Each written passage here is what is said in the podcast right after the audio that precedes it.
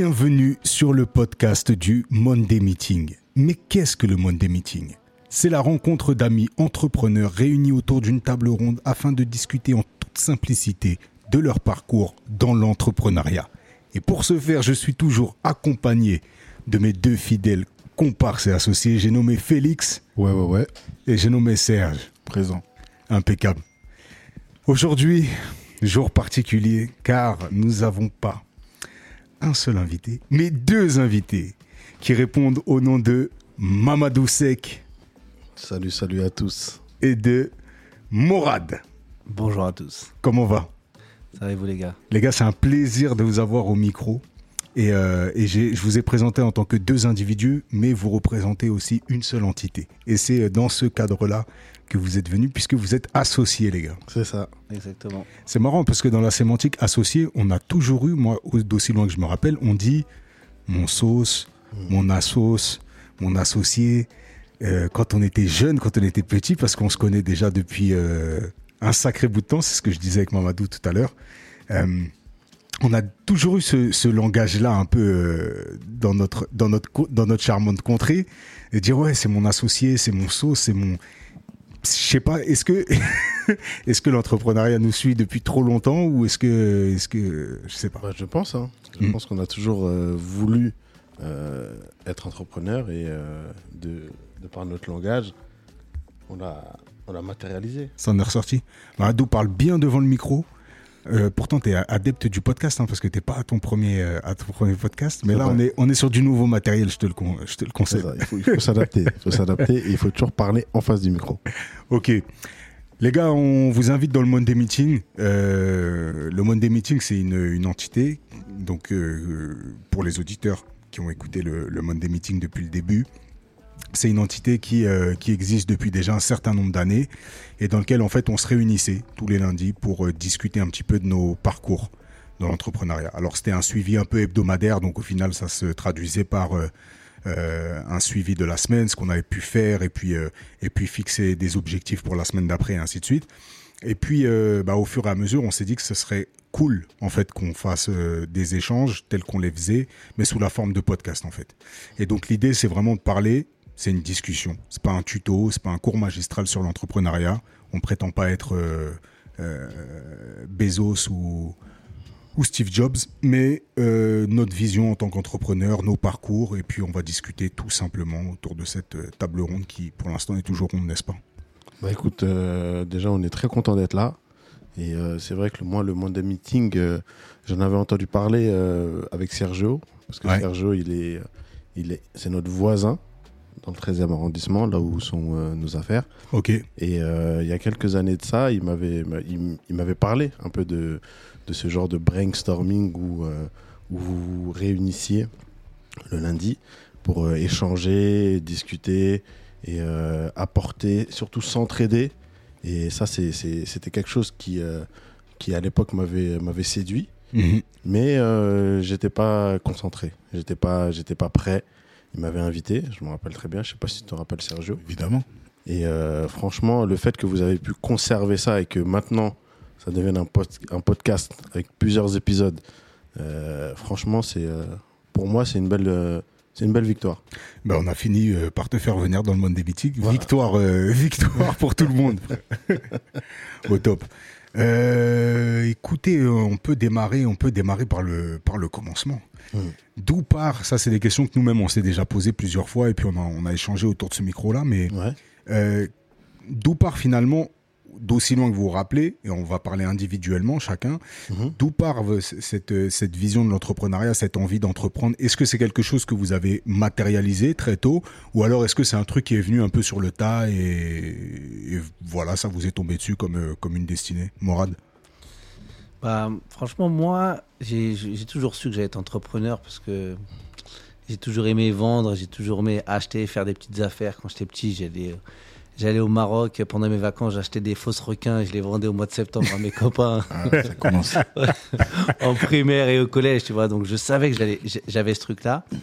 Et, très tôt, hein, ma première entreprise, hein, c'était à, à 17 ans. Ok. Donc du coup, j'ai entrepris très tôt. Donc quand tu dis ta première entreprise, c'est quoi? C'est une, une entreprise que as, que, dont tu as déposé les statuts? Ouais, ouais, ouais, j'avais déposé les statuts. hein. J'avais pris une petite place au marché. Ok. Le premier, j'en ai fait un, j'avais 17 ans. C'était au marché des enfants rouges à Paris, dans le 3e arrondissement. Ok. Tu vendais quoi, Mourad Franchement, est-ce que ça, je connais pas ce, ce Il- pan de ton existe- histoire Attends, attends, c'est incroyable, franchement. Bon, je vais pas m'étaler là-dessus, mais en fait, j'avais mon oncle qui avait une place dans un marché, euh, Ouais. dans le 3e arrondissement, dans le Marais. Il avait un restaurant marocain, il y avait une petite place, c'était pas un marché très connu, hein, ça s'appelle le marché des enfants rouges. Aujourd'hui, c'est très connu, il n'y a plus une place si tu veux Ultra place. hype. Ouais, ultra hype et tout. Tu vas le week-end, c'est incroyable. Tu manges là-bas, c'est ça? Tu manges, tu manges très très bien. Et du coup, c'était, il y avait une place vide. On m'a dit bah vas-y. Je me souviens, j'avais, j'avais mis 7000 euros. J'avais mis 7000 euros et j'avais euh, fait un traiteur libanais. À Ok. 17 ans, 7000 euros, c'est pas mal Ouais, ça. ouais, 7000, euh, j'ai dit 7000 euros. hein. Ouais. Et du coup, euh, du coup, euh, Et il disait à 17 ans À d'avoir. 17 ans, ouais, ouais, 17 ouais. ans, ouais, ouais, 7000 euros, euh, 3000 euros poussés par mon oncle. Ouais, rassure BFM. Ouais, je vous rassure, je vous rassure. 3000 euros poussés par mon oncle. Il m'avait dit tiens, vas-y, et, et après tu me donneras. Et j'avais ouvert au mois de mai, traiteur libanais, et, euh, et on a revendu sept mois après euh, un, un- un petit billet très sympa, tu vois. Ok. Et deuxième expérience, à 18 ans, 18 ans et demi, je m'associe avec un gars Ouais. qui était mon ami. Ok. On fait une place dans un marché. Pendant un an, on fait pas un euro. Tout ce que j'ai gagné précédemment, je l'ai perdu. Ok. Et là, je dis j'arrête. Plus jamais je serai entrepreneur. Et du coup, c'est plus ton ami. C'est plus mon ami. J'ai plus l'argent. Je, je perds tout. Et la suite de l'histoire, c'est avec Mamadou, où en fait on s'associe. Donc euh, franchement, ma deuxième entre- entre- en- expérience entrepreneuriale donc s'arrête à 18 ans euh, et 19 ans, tu vois. Et, là, et ensuite, euh, mon association avec Mamadou commence euh, quand on avait, je pense, 27, 27 ans. Ok. 27. Et donc pendant ce, pendant ce laps de temps là, de 9 ans à peu près, t'as plus aucune envie, plus aucun stimuli d'entreprendre. Rien. T'es écœuré. Rien, écœuré. Je suis un salarié. Je, suis un, je mets mon costume, ma cravate. Je vais vendre euh, mes petites solutions à droite, à gauche. Ça se passe très bien. Mais je me dis, c'est mort l'entrepreneuriat. J'étais dégoûté. Ok. Un truc de ouf. Ouais. Truc de ouf. Euh, petite question là. T'as des connaissances en traiteur libanais ou aucune? Franchement, euh, aucune. Non, la vérité, aucune. Tout ce que je vendais, je l'achetais déjà préparé. Ok. et je leur et je leur vendais mais en fait je changeais le le contenant donc en fait euh, j'allais au, au marché de Rungis Ouais. j'achetais du le seul truc que je faisais tout seul c'était le houmous sinon tout le reste j'achetais du caviar d'aubergine en boîte Ouais. tu vois ouais. donc, euh, au marché de Rungis chez le traiteur je le mettais dans des barquettes et en fait je faisais tu sais les les petites euh, les petites euh, comment dirais-je je, je, je- je mettais une petite présentation sympa En fait, tu c'était vois dans, les, du. dans les gastros et euh, ensuite je les vendais au kilo tu vois Ok. et, franchement, j'ai- quand je dis je l'ai bien vendu, je l'ai bien vendu, tu vois. Il existe toujours, hein, le mec. hein. C'est vrai? Je te jure qu'il existe toujours. Incroyable. Et, euh, et du Donc coup, tu faisais du reconditionnement en je fait. faisais du reconditionnement. Tu faisais J'achetais. du marketing euh, Franchement, c'était. culinaire. C'était, c'était- franchement, bon, j'ai- c'est, c'est pas moi qui l'ai fait, hein, c'est mon oncle hein, qui m'a accompagné surtout, et moi j'ai, j'ai, pas- j'ai rien fait de moi-même. hein. Il, m'a, je l'ai- il m'a dit écoute-moi, je l'ai écouté, j'ai fait ce qu'il m'a dit de faire. Magnifique. Donc j'ai rien inventé. Mais, euh, mais du coup, lui, quand il allait acheter pour son traiteur marocain, ben, il m'emmenait avec lui faire son traiteur libanais. J'allais avec lui, j'achetais, je reconditionnais, il m'avait tout appris. Et, et franchement, Bah, c'est bah, en fait, tu faisais tout ce que les gens sur le, sur le marché font. Exactement, tout le monde. Il n'y a, y a rien qui est maison hein, dans sur les marchés. hein. Ils achètent tous chez les mêmes personnes. Ouais. Et j'achetais les feuilles de vigne, je me souviens, en, tu sais, les feuilles de vigne, c'est du riz dans les Ouais, feuilles je de vois vigne, bien, des trucs libanais. Je me souviens, je les achetais, j'ouvrais la boîte, Mmh. je leur mettais des trucs, je mettais un peu d'huile d'olive, un peu de, un peu de trucs pour que ça fasse beau, et, et derrière on vendait ça. Et non, c'était, intéressant, c'était intéressant. C'est terrible. Mm. On reviendra après sur le fait que t'as rien inventé, t'as juste écouté et à quel point ça peut être euh, une grande, voire si ce n'est la plus grande qualité euh, en entrepreneuriat. Pape, euh, ah oui, des, des formations du langage. On t'appelle Pape Ouais. chez nous, en hommage à ton papa qu'on salue. Euh, et, euh, et donc euh, souvent je vais dire pape parce que c'est ben, on se connaît depuis euh, bientôt euh, 25 ans donc Ouais. forcément il, va y avoir des voilà des, des résurgences de notre complicité Mamadou toi si tu arrives à fixer un moment où, où ça démarre ça cette, cette envie d'entreprendre? Ben moi, déjà, dès, dès l'enfance, j'ai toujours été fasciné par les hommes d'affaires. ok Ça veut dire que le, le, le, le business, le commerce, c'est quelque chose qui m'a toujours euh, euh, fait kiffer. ok Et quand j'étais. euh, Quand j'étais. euh, Attends, j'avais quel âge à peu près? Tu- Vers 10 ans, 11 Voilà, ans. Là-dessus, je te rejoins beaucoup. Tu vois. Je savais pas le dire. Tu l'as dit et, et je le ressens. T'as raison. J'ai toujours La été fasciné. fascination. La Ouais, fascination de l'homme d'affaires. J'ai toujours été fasciné. Et, et pour te dire, à 10 ans, 11 ans, euh, je mettais toujours les costumes de mon père. Ouais, Il avait une petite mallette. ouais. J'allais prendre le carnet de chèques et euh, je détruisais des chèques, je faisais des chèques à tout le monde. L'enfant dangereux. J'ai même deux, trois photos, si vous les voyez, vous allez rigoler parce que j'étais, euh, je faisais quoi, 1m, 1m20, 1m30 et je mettais les costumes de mon père et je me baladais et, et, À faire des chèques. à faire des chèques. J'ai niqué pas mal de euh, carnets de chèques hein, dans la maison. Et puis après, euh, Cette anecdote est folle. et puis après, euh, j'ai comme euh, voilà, j'ai toujours eu le goût pour le commerce. Moi, ce que je faisais, c'était à peu près comme Mourad. Je vendais beaucoup euh, à mes 17 ans. Je me suis rendu compte que bah l'argent, fallait que j'aille le chercher, fallait que je le transforme. Ça veut dire que j'achetais des, des, des sapes un peu, un peu comme Mourad. hein. J'avais des, des petits fournisseurs de, de, de, de sapes et, et j'achetais et je revendais. Vas-y, arrête, dis-le. dis-le. Ouais, ouais, je il a vendu des, affaires à la moitié de la ville. À, à qui il n'a pas vendu des, des caleçons Des caleçons. On a tous acheté un caleçon de chez Mamadou. C'est un truc de ouf. hein. Je Ouais, tiens je à vendais- préciser que pas moi. Euh, Ouais. T'étais trop petit, toi. Ouais, j'étais trop jeune. Non, c'était que t'es pas dans le secteur. Sinon, t'aurais eu deux, trois calbars. T'aurais eu un Moi, je caleçon. vendais des caleçons, je vendais des jeans, je vendais du G-Star, euh, je vendais, euh, je vendais tout. Et euh, c'est comme ça que, franchement, j'ai- compris qu'on pouvait transformer de l'argent, Ouais, créer de la valeur. créer de la valeur, acheter et revendre en, re- en- en dégageant un bénéfice. Et c'est comme ça que ça a commencé. Donc vous, finalement, vous avez eu la même expérience de l'entrepreneuriat dans le sens où vous êtes parti sur un truc d'achat-revente. Ouais, Donc, voilà. euh, euh, Selon Ouais. nos moyens, ouais, c'est ça. c'est ça. C'est pas. euh, Ouais, c'est c'est parti d'une idée, euh, en fait, de la plus vieille idée de l'entrepreneuriat, en fait, de, de la plus vieille vision. C'est-à-dire, euh, j'achète un bien et puis je le revends euh, plus cher. Et Voilà. C'est c'est aussi simple que ça. Et tu sais, en fait, aujourd'hui, si par exemple, euh, si par exemple on devait refaire ça aujourd'hui, eh ben il y a des gars aujourd'hui, font ça depuis leur chambre, où ils vont sur AliExpress, ils achètent des trucs, ils les revendent sur Amazon. Ils ont rien fait, ils ont juste acheté, revendu. Ils ont- euh, par contre, ils ont acheté sur le site internet de gauche, ils ont vendu sur le site internet de droite, et ils ont créé de la valeur, tu vois. Le dropshipping. Dropshipping. Le dropshipping, c'est ça, c'est exactement ça. Top. Et donc après aussi, on a matérialisé ça aussi par, euh, par les études. C'est-à-dire que moi, euh, j'avais les, les- les capacités, par exemple, de faire euh, une filière générale, mais moi, je me suis directement orienté en section euh, technologique. À l'époque, c'était STT, Ouais. euh, finance comptabilité. Après, j'ai fait, euh, j'ai suivi aussi en faisant un DUT, euh, gestion euh, GEA, gestion des entreprises et des administrations, une licence, un master. Tout était vraiment axé. Tout ton cursus Ouais. était dédié à euh, finir entrepreneur. C'est ça, exactement. J'ai fini à, à- à l'INSEC. C'est là que j'ai décroché le master. Et, et après, bah, en fait, j'ai tout capitalisé sur moi-même. Je me suis dit, je vais pas travailler pour quelqu'un. Et C'est je vrai que t'as jamais bossé pour qui que ce soit. Bah non, j'ai jamais eu de fiche de paye. À part les petits boss, les petits, les petits tafs de, d'été à la mairie d'Antony, etc. bien sûr. Mais la dernière fois, je rigolais tout seul parce que euh, j'ai voulu regarder combien j'avais sur mon CPF. et Pas j'avais- grand-chose. Et, et j'avais 37 euros. Je tiens à dire que Mamadou a une carte vitale depuis deux ans. Ah, ça c'est intéressant ça. Et, et, euh, Il ne compte sur personne. Voilà, c'est ça. En fait, Non, mais j'ai- c'est vrai. j'ai- j'ai Mais tout c'est- calé. Quand t'as pas de carte vitale, tu comptes pas sur l'État. tu comptes pas sur l'État.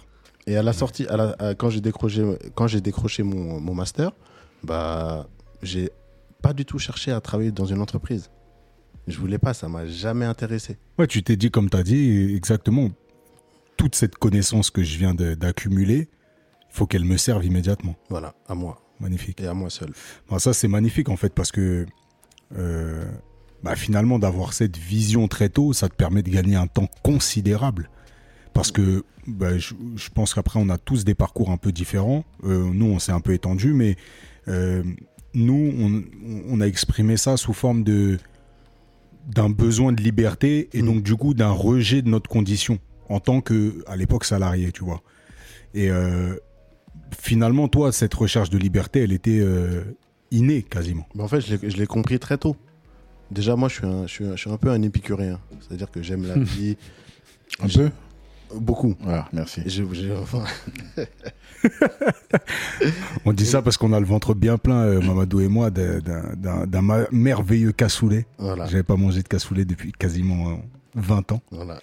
Voilà, donc euh, il, sait, dénicher les bons produits et en faire profiter son, son entourage. Je, te- je- je le salue au micro. Et pour ça, il faut de l'argent. Ouais.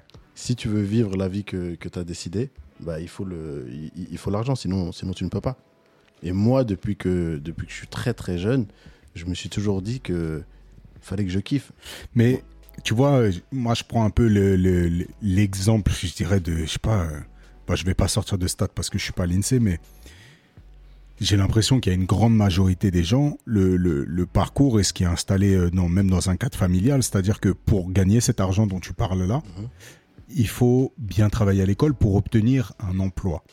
Tu vois ce que je veux dire? Ouais. je pense que c'est très rare les familles dans lesquelles on va inverser ce schéma en disant il faut que tu travailles à l'école pour pouvoir euh, acquérir des connaissances qui te permettront de créer ton business ou bien de créer ta valeur toi-même, tu vois. Enfin, c'est peut-être un- une idée préconçue, mais j'ai l'impression que c'est comme ça pour la plupart des gens. Toi, dans l'accompagnement familial, il y avait ce- cette notion du business ou pas Pas- spécialement? Non, pas du tout. Pas du tout, pas du tout. Mon père, mon père était, euh, c'était un littéraire, il était professeur euh, à l'université. Donc, euh, on a eu une formation très scolaire où il fallait tout miser sur l'école pour pouvoir, comme tu l'as dit, déboucher sur un travail qui pourra t'assurer ta sécurité. Ok. C'est-à-dire que moi, il y a personne qui m'a, qui m'a, de chez moi, il y avait personne qui m'a, qui m'a orienté vers euh, l'entrepreneuriat. Ah, c'est vraiment fou. quelque chose que, que j'ai vu et que j'ai décidé de, de, de mettre en place. Top. Ouais. Top. Et je le regrette pas. J'ai une petite question pour moi. Tout à l'heure, tu parlais de ta deuxième entreprise où, pour le coup, tu as eu cette fois-ci un associé qui était un ami qui ne l'est plus. Est-ce que c'est lié à l'entreprise ou est-ce que c'est autre chose? Est-ce que c'est la vie? Non, non, c'est c'est lié à l'entreprise. C'est euh, qu'en fait, quand ça va pas dans une entreprise, c'est difficile, tu vois. C'est un peu comme dans, dans un couple. Et, et souvent, en fait, euh, ton couple, il est assez fort pour aller au-delà de ces difficultés que tu rencontres dans le monde de l'entreprise ou que tu rencontres dans, le, dans la vie de, couple. Et là, en fait, euh, je pense que notre association n'a pas été assez forte et que, euh, bah, en fait, quand, quand ça allait mal, finalement, on a chacun pris une, une, une trajectoire différente. L'entreprise, bah, finalement, a fini par mourir. Et, euh, et notre amitié, en fait, euh, euh, c'est- toujours un ami lointain parce que, que pour, je considère que quelqu'un qui a été ami dans ma vie restera jamais, tu vois, un, un ami.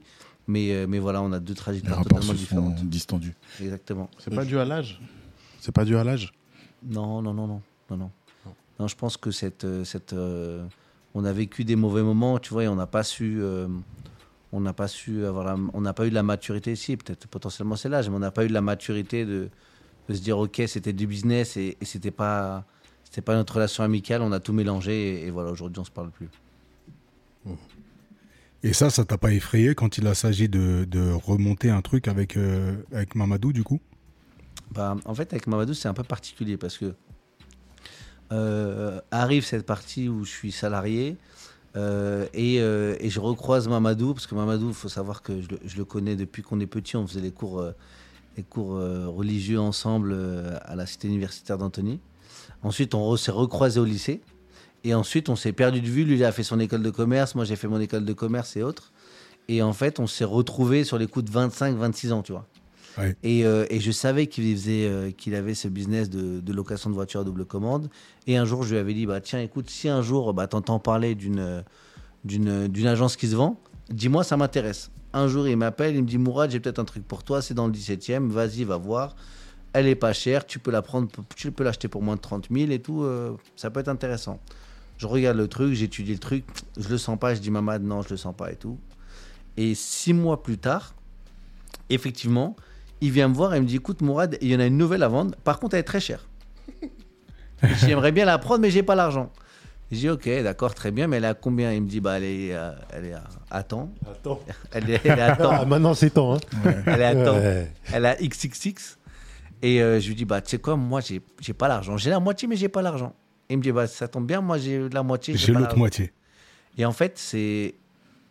On, on en parle comme ça un dimanche où on joue au foot. On, joue au foot entre nous. Et le vendeur était présent. Et le vendeur était présent. On en parle dimanche. Mercredi, on lui, on lui donnait l'argent. Donc ça s'est passé en trois jours. Ouais. Et j'ai pas, j'ai pas hésité. Et j'aurais dû. Mais j'ai Pourquoi pas hésité. Non, non, non, avant, avant- avant- avant de venir à ça, là, c'est. Tout à l'heure, tu disais, euh, j'ai étudié et je n'ai pas senti. Qu'est-ce que tu dis que- Qu'est-ce que tu entends par j'ai étudié?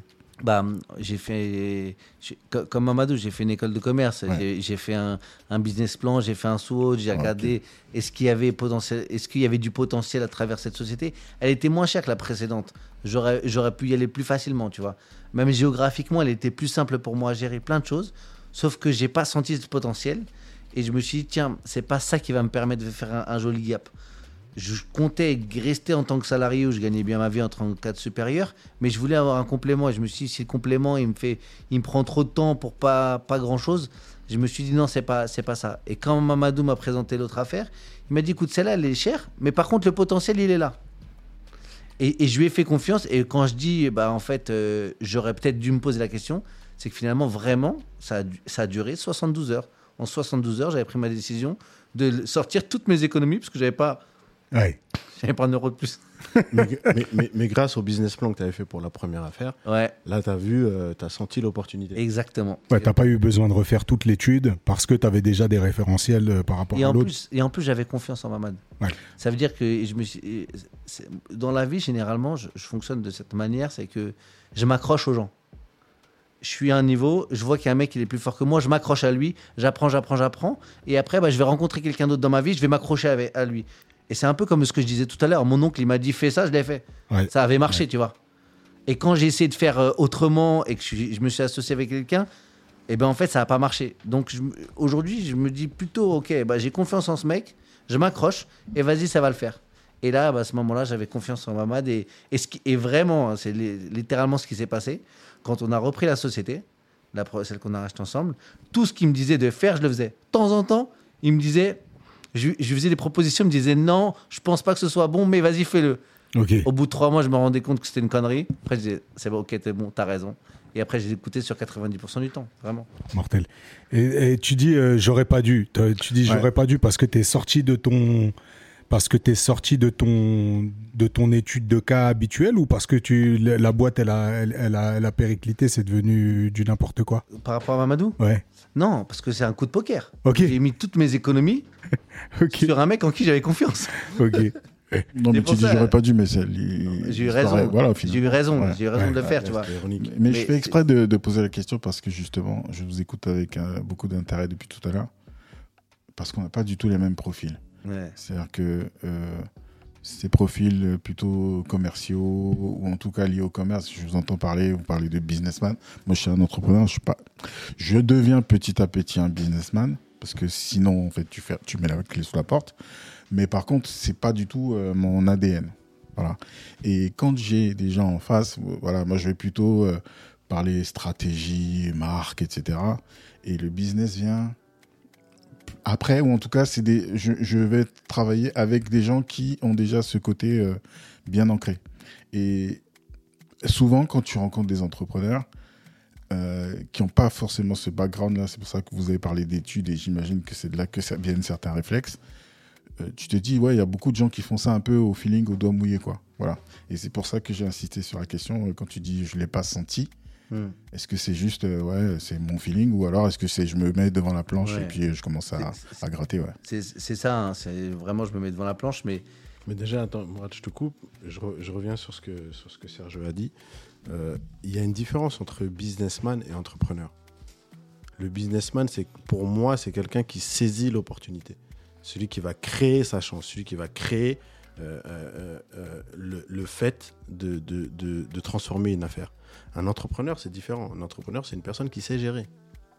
Une personne qui a, qui a tous les codes, qui a appris, par exemple, à l'école, comment gérer une entreprise, comment, euh, comment euh, gérer un chiffre d'affaires, comment euh, gérer une équipe, comment gérer son marketing, ses ressources humaines. C'est deux choses différentes. C'est marrant, moi je voyais plutôt l'inverse. Ouais, je suis, sûr, je suis sûr que si tu mets, et c'est ça qui est intéressant avec ce podcast, c'est que chaque fois que tu vas mettre des gens autour de la table, l'image qu'ils ont de l'entrepreneur ou du businessman, parfois pour eux c'est la même chose. Puis comme toi, certains vont dire c'est c'est carrément différent. Quoi. Mm.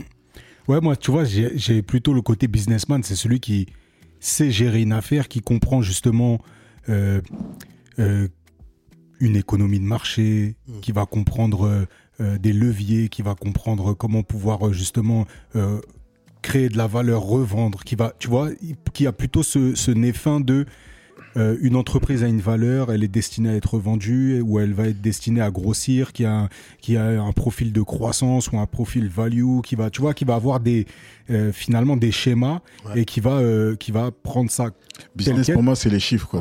Ouais. Et l'entrepreneuriat, c'est le côté j'entreprends et justement, j'ai l'impression que tu as vu dans les profils qu'on voit naissants de l'entrepreneuriat, bah, il y a beaucoup de gens qui se lancent dans l'entrepreneuriat par cette quête euh, un peu de liberté, mais qui savent pas trop où est- où est-ce qu'ils mettent les pieds, tu vois, qui découvrent, euh, Énormément. attention, énormément. je vais dire l'URSAF, mais ouais, qui découvrent l'URSAF. Oulala, oulala, oulala, oulala. Non, mais il y en a, il y en a énormément. Moi, j'ai, euh, il y a quelques années, j'ai, quand j'ai monté ma boîte, je me suis dit, bah, ayant moi-même euh, eu ce parcours-là avec plein d'interrogations, il faut monter les statuts, il faut faire ci, il faut faire ça, etc. Et moi, j'ai ce côté agence de com, donc je sais très bien ce qui se passe au niveau de euh, lancer une marque et puis euh, avoir son discours marketing, etc.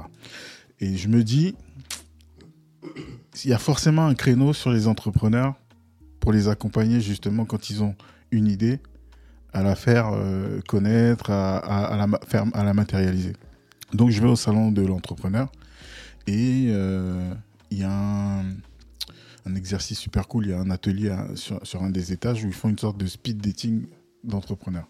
Donc tu arrives et tu as trois minutes pour euh, discuter avec la personne en face de toi, lui expliquer ce que tu fais, échanger les cartes et, voir ce qui se passe derrière.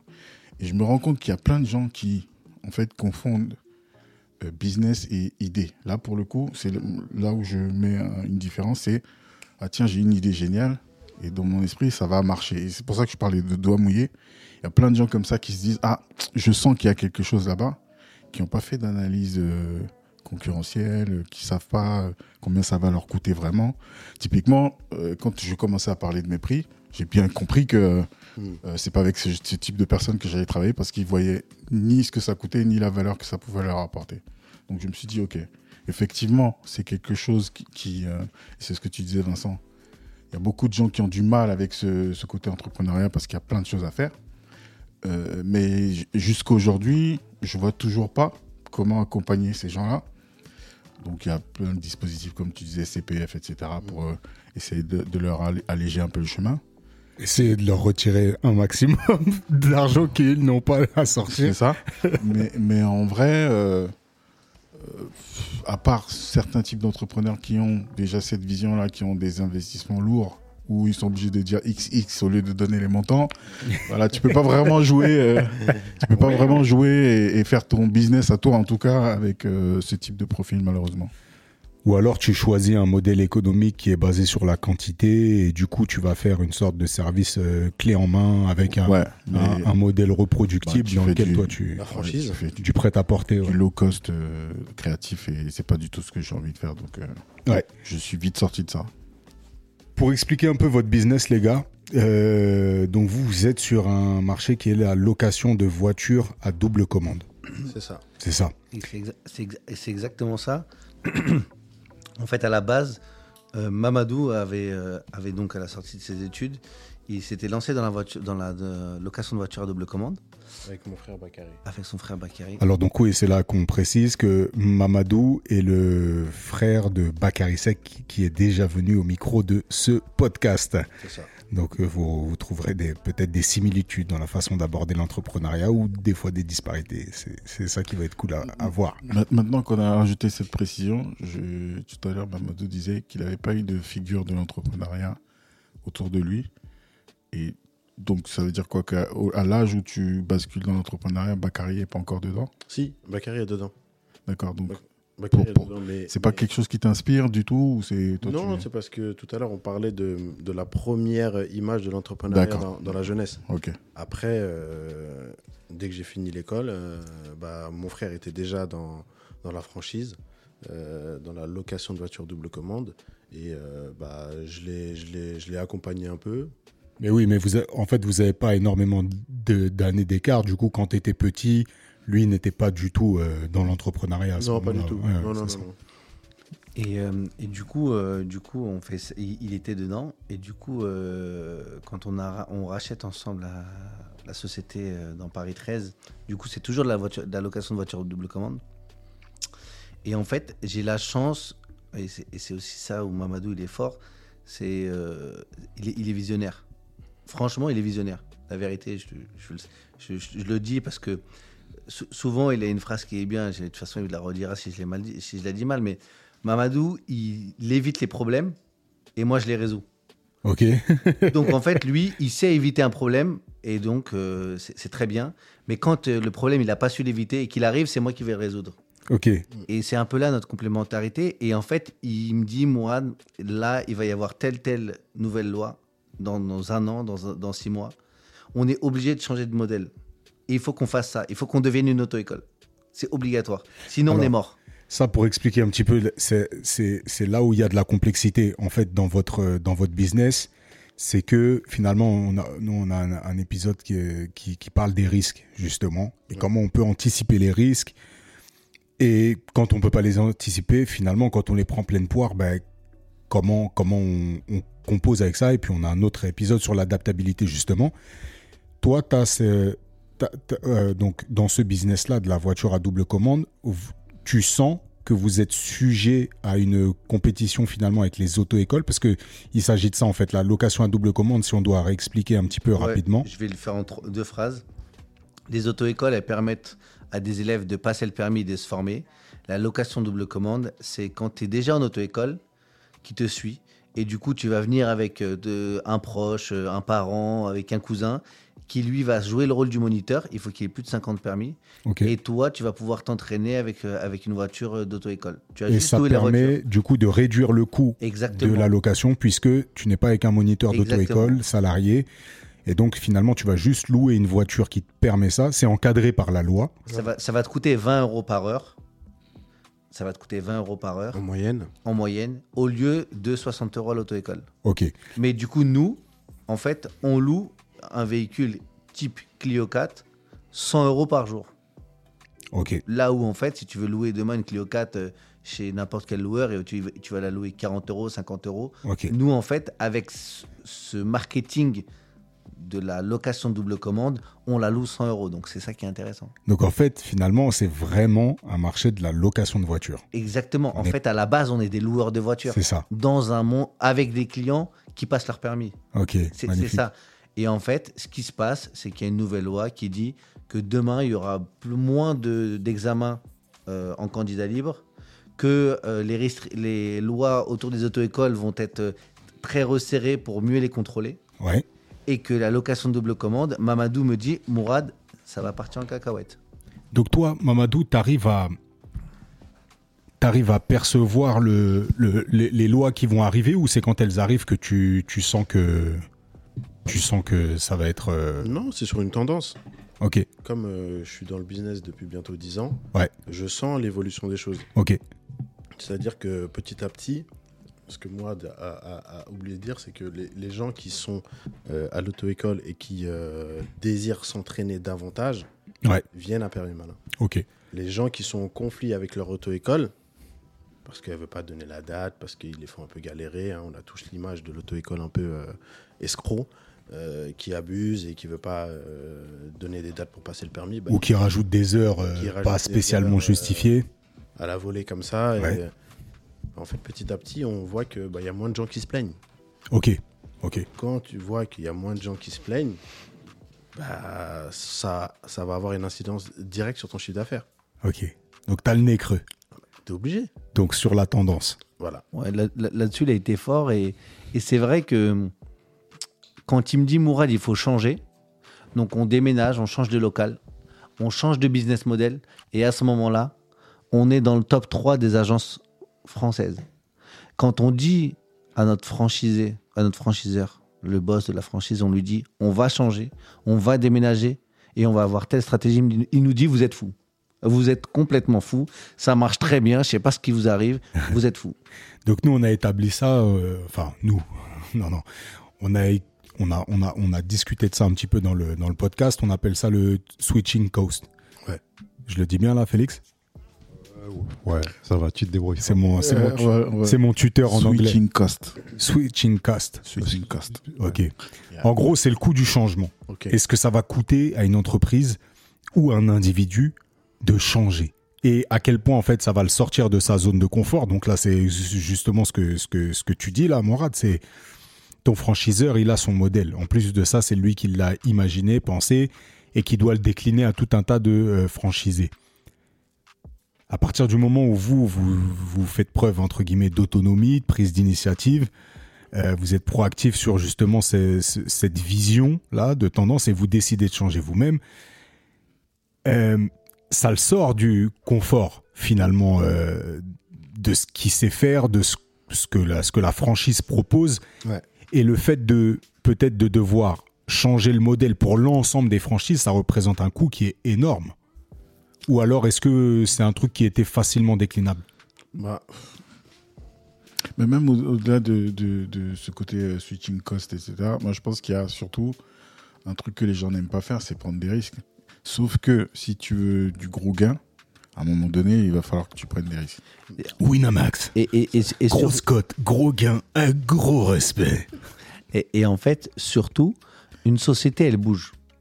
Soit elle avance, soit elle recule, mais elle, elle, elle ne stagne pas. Hmm. Donc en fait, soit tu fais l'effort de toujours avancer un petit peu, sans potentiellement tout changer tout le temps, mais soit tu évolues tout le temps et tu changes un petit peu, soit tu recules. Si on, était resté sur le fait de on est les meilleurs, on est dans le top 3, voire on est les premiers, et rien ne peut nous atteindre, en fait, là, un jour, on va s'endormir, on va se réveiller, on va être mort. Mais cette notion de changement, tu as vu, elle est, elle est difficile parce que je t'entends, mais en même temps, il y a des exemples où justement ce switching cost, il est tellement euh, important, et je parle même plus là de l'entreprise, je parle du consommateur. Je prends l'exemple de Coca par exemple.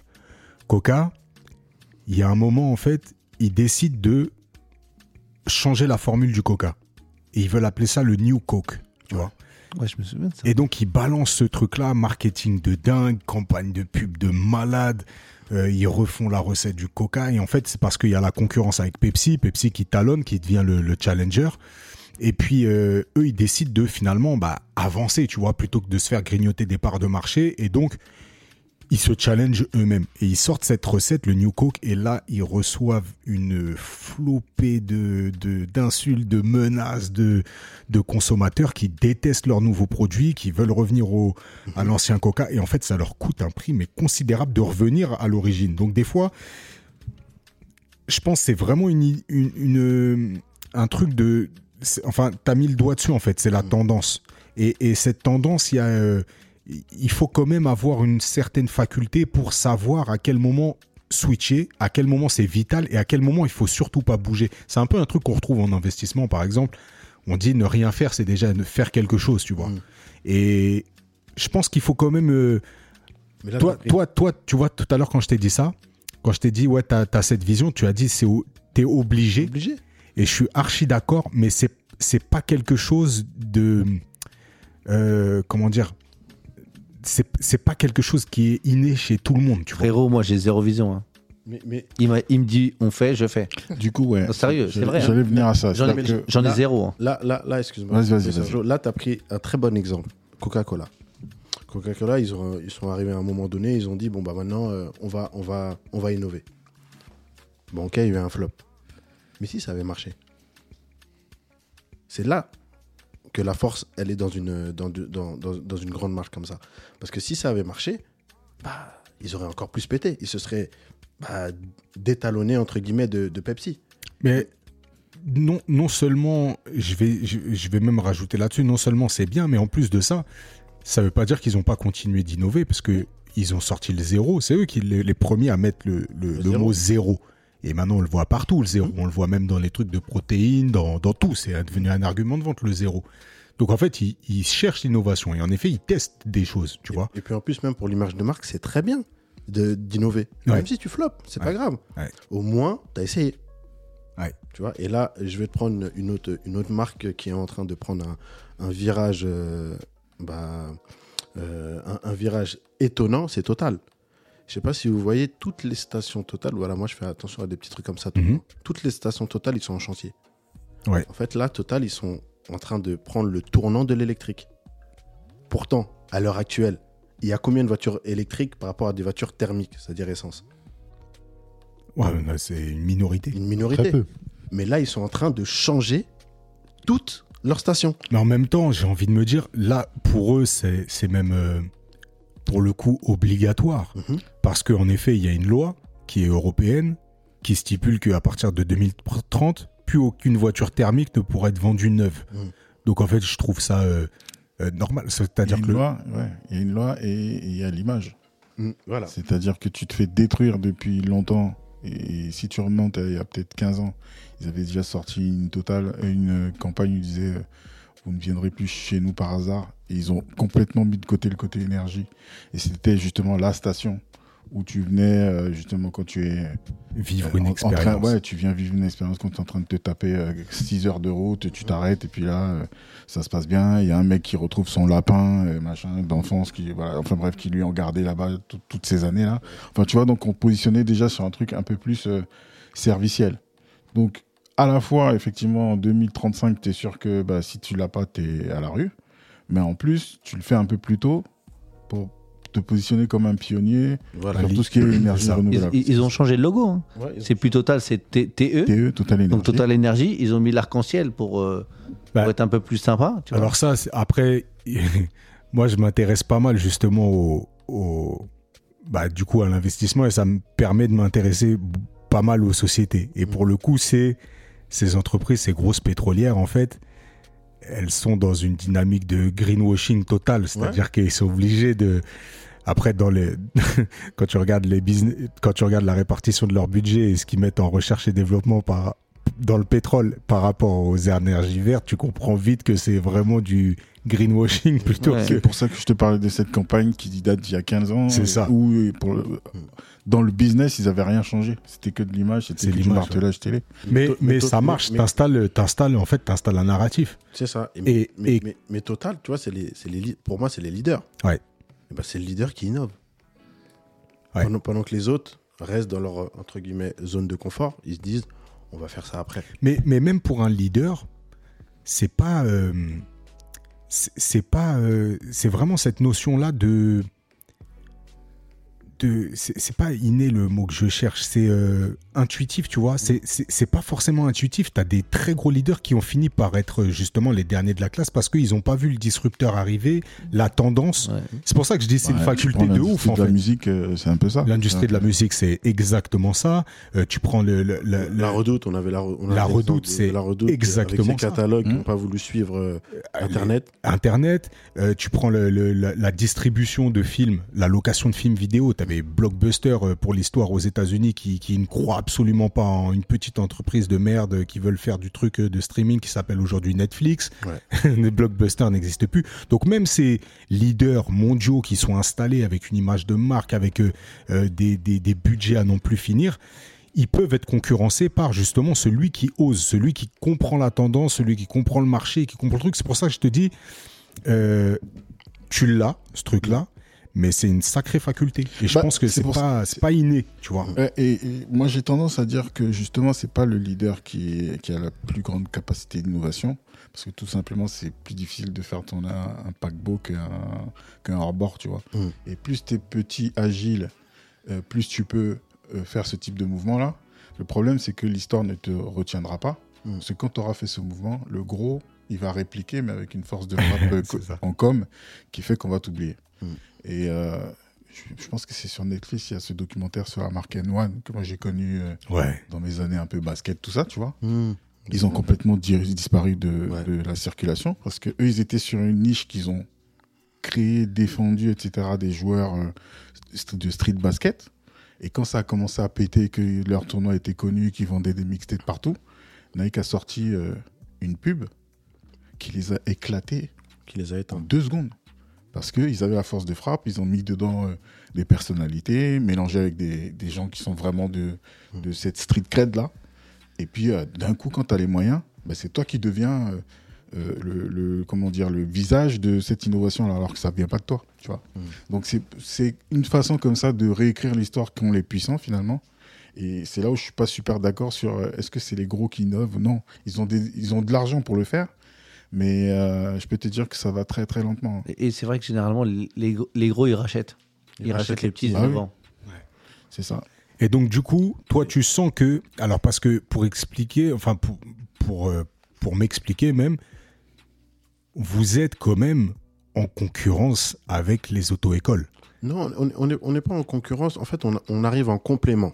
Oui, non, mais ça, c'est le, ça, c'est ce, ce qu'on raconte aux clients. les gars, Merci, tu l'as vu. C'est bravo, tu l'as vu. vous leur grignotez des parts de marché. Des petites parts de marché. Voilà. Ouais. Du- T'as- T'as signé quelque chose ou quoi euh, non, mais, non, non, mais je, je capte. C'est vraiment, c'est vraiment des, des, des, des petites parts de marché qu'on grappille. Pour vous donner un exemple, un permis malin, il va prendre 10% des clients de toutes les auto-écoles du coin. Ok. Ouais, ouais, mais 10% de 10 auto-écoles, ça fait combien de pourcents? Voilà. Voilà, c'est dit. Mais donc, Même du moi, coup, s'il y a quelqu'un qui va me prendre 10% sur euh, mon marché, je suis pas content. Du coup, ces, ces auto-écoles, est-ce que est-ce qu'on a un lobby des auto-écoles en France comme on peut avoir un lobby des taxis quand on a vu la guerre avec Uber? Est-ce que, est-ce que c'est un truc où vous avez senti qu'il y avait euh, une forme de corps commun qui pouvait, euh, qui Ah bah, pouvait, euh, bien sûr. ouais. Ah bah, bien sûr, il y a un lobby qui est très puissant des auto-écoles. ok, Et c'est ce lobby-là qui a essayé, bah, depuis 2009, de mettre des bâtons dans les roues dans. dans euh, l'appareil législatif no- notamment? Voilà, en, Ok. en- en- en- en créant des lois pour freiner euh, euh, la location double commande. En fait, c'est tou- c'est toujours la même histoire. Les, les permis malins est arrivé, les auto-écoles, elles ont dit non, ils ont crié au scandale, ils ont commencé à, à contacter le ministère et tout pour faire fermer les, les permis malins, les voitures double commande. Puis est arrivé Ornicar.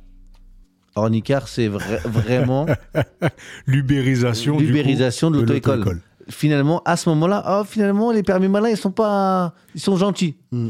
tu peux Mais expliquer Ornicar, c'est le rapidement méchant. Ornicar? Parce que leur modèle, il est complètement Or- dingue. Ornicar, en fait, c'est une auto-école en ligne. Et en fait, euh, finalement, bah, tu es toi moniteur, tu as ta voiture, tu te mets disponible sur Ornicar. Ornicar, eux, ils ont des clients à qui ils mettent à la disposition finalement ces, ces, ces moniteurs-là. Et du coup, bah, toi, tu choisis ton moniteur qui habite à côté de chez toi et Ouais. qui aide à faire des cours de conduite. Et tout ça, euh, en fait, finalement, au lieu que ça te coûte 60 euros de l'heure, ça te coûte que 29 euros de l'heure. Du coup, Un le- jour, un jour, tu peux conduire un Anthony. euh, et euh, bah, si tu sais que si tu vas en semaines- Bretagne, euh, en- dans trois semaines, tu seras à Lille ou euh, Ouais. euh, tu seras dans le 93 ou, euh, ou à Marseille, et bah, tu peux continuer euh, incroyable. de, de- de ton apprentissage de la conduite. Et de l'autre côté, j'imagine que tu as le moniteur qui ne dépend pas d'une auto-école fixe avec un patron fixe qui reste toujours le même. Il a un sentiment, entre guillemets, d'indépendance. Du coup, il est en relation avec des clients. Du coup, il se sent peut-être même un peu entrepreneur. Ouais, Les- Leur exactement. statut social, c'est. je suppose, Ubérisation. C'est ça. euh, C'est ils sont- Uber. Auto-entrepreneurs, ou ils sont, Auto-entrepreneurs, ou bien, ou ok. bien ils, sont, ils ont leur société. Donc, C'est incroyable. Ornicar ne paye pas de, de, de charges sociales sur les employés, parce que Ouais, pas leurs employés. Magnifique. Comme Uber. Et donc, enfin, magnifique, je sais pas, mais euh, en tout cas, Oui, c'est un bon concept, hein, c'est un- franchement, c'est un tour de force magnifique. Le concept de l'auto-école, les gars, expliquez-nous. Parce que, euh, qu'est-ce qui fait qu'on a besoin d'une auto-école en France pour avoir son permis de conduire?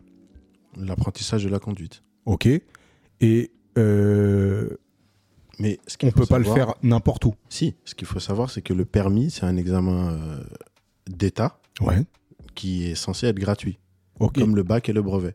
C'est-à-dire que euh, si demain tu veux passer ton bac, tu te mets en candidat libre, tu passes ton bac. Et ça, c'est la même chose pour le permis. C'est la même chose pour le permis. Donc, le permis, on peut aller. C'est où? À la préfecture, euh, Voilà. À la préfecture, s'inscrire en candidat libre. s'inscrire en candidat libre et demander une date. Si tu ne sais pas, c'est qu'il y a un lobby. Ça, c'est incroyable. Voilà. C'est-à-dire que, euh, justement, si si toutes ces informations qui sont cachées et qui te font penser qu'il y a quelque chose d'obligatoire qui ne l'est pas, Mhm. en général, c'est qu'il y a un lobby bien installé. Ben, on a un très bel exemple, Sergio, c'est les 20 heures de conduite. Depuis qu'on est petit, on pense que, Il faut 20 heures de conduite pour euh, passer son permis. alors que pas du tout. C'est le minimum requis. Pas du tout. Même pas. Même pas. Non, non, je veux dire dans notre, dans Voilà, notre schéma, quoi. Dans notre schéma, dans notre tête, euh, il fallait faire 20 heures. Alors, qu'est-ce qui fait? Alors, donc là, euh, Sergio, il y a, il y a répondu en tout cas à moitié. Euh, Il y a un lobby qui t'installe ça dans la tête de tous les gens, mais je suppose que tu as des filous qui, quand même, se renseignent. Est-ce que c'est un parcours du combattant si tu veux le faire? Ouais, c'est un parcours du combattant. Ok. Parce que les administrations ne, ne mettent pas en place euh, toutes les dispositions pour que ce soit facile. Donc du coup, une auto-école, elle est favorisée. Par exemple, si demain euh, euh, tu veux euh, passer ton permis en candidat libre, bah, comme l'a dit Sergio, on va à la préfecture, Ouais. on demande une date de passage en candidat libre. Mais sauf que la date, par exemple, tu vas l'avoir en 9 mois, en 10 mois, Ok. en un an. Procédure de découragement. Ok. Donc, bah, tu es obligé, si tu si es un peu pressé, bah, tu es obligé d'aller te rapprocher vers l'organisme bah, qui a des dates euh, régulièrement. Et comment, comment eux, ils obtiennent les dates? T'as as, des critères, c'est en fonction de- d'un taux de réussite, c'est euh, c'est quoi? Bah, En fait, ils ont, ils ont un agrément préfectoral qui leur euh, attribue des dates en fonction du nombre de moniteurs qu'ils ont. Je Tous les sens- mois. Je sens qu'on nous dit pas tout là. Mais Non, si, c'est ça. Ah. C'est ça, c'est ça. Donc, Toutes les plus auto-écoles, t'as de moniteurs, plus tu as de dates. du coup, Ornicar, qui compte? Un nombre incroyable de moniteurs, Ils ont énormément de dates. c'est incroyable. Et c'est pour ça que maintenant, les auto-écoles traditionnelles euh, sont un peu énervées. Ok, donc vous êtes plus du tout les disrupteurs. Là, il y a le big méchant disrupteur qui est arrivé. Ah, on nous a oubliés. Vous êtes tranquille. On est, on est tranquille. Et du coup, c'est en fait c'est ça que Mamadou il a vu. Ok. Et, et il a senti le truc parce que en fait finalement tous les permis malins en fait ils ont une baisse de leur chiffre d'affaires, mais sensible. hein. Ouais. Là où nous, bah, on a fait x2. Alors les gars, qu'est-ce que vous avez mis en place pour euh, justement quand vous avez senti ce truc-là Qu'est-ce que vous avez mis en place quand vous avez appelé justement votre franchiseur Vous lui avez dit quoi? Nous, on part sur telle idée. C'est quoi l'idée? Bah, déjà, euh, on lui a rien dit. À ce moment-là, on s'est dit, on sort de la double commande, on va aller dans le monde de l'auto-école, on n'a plus besoin de notre franchiseur. C'est la première chose qu'on lui a dit. Donc, votre idée, c'était de d'ouvrir une auto-école. Voilà, notre idée, c'était d'ouvrir une auto-école. Ok. Du coup, en fait, on s'est dit, on va ouvrir une auto-école à côté de notre permis malin. Ok. Du coup, les parts de marché que vous grappillez, c'est à votre propre auto-école. Exactement. Ok. Et, et vos clients qui se- sont fâchés, ils retournent chez vous. Exactement. Ok. Voilà. Ouais. Vous êtes en- en raccourci, c'est ça. Vous, vous êtes en concurrence avec vous-même, quoi. En Ouais, quelque mais- sorte. En, en- en fait, euh, en fait, on, on s'est rendu compte que il, il fallait qu'on, il, fa- il- il fallait qu'on, qu'on parte sur un business de l'auto-école parce que déjà c'était un business plus rentable. Ok. Le business de l'auto-école est archi rentable. Ouais. Très sincèrement, je, je- et en plus de ça, nous on avait, on avait là où les auto, les mecs qui ont des auto-écoles, ils viennent avec des mindsets de formateurs.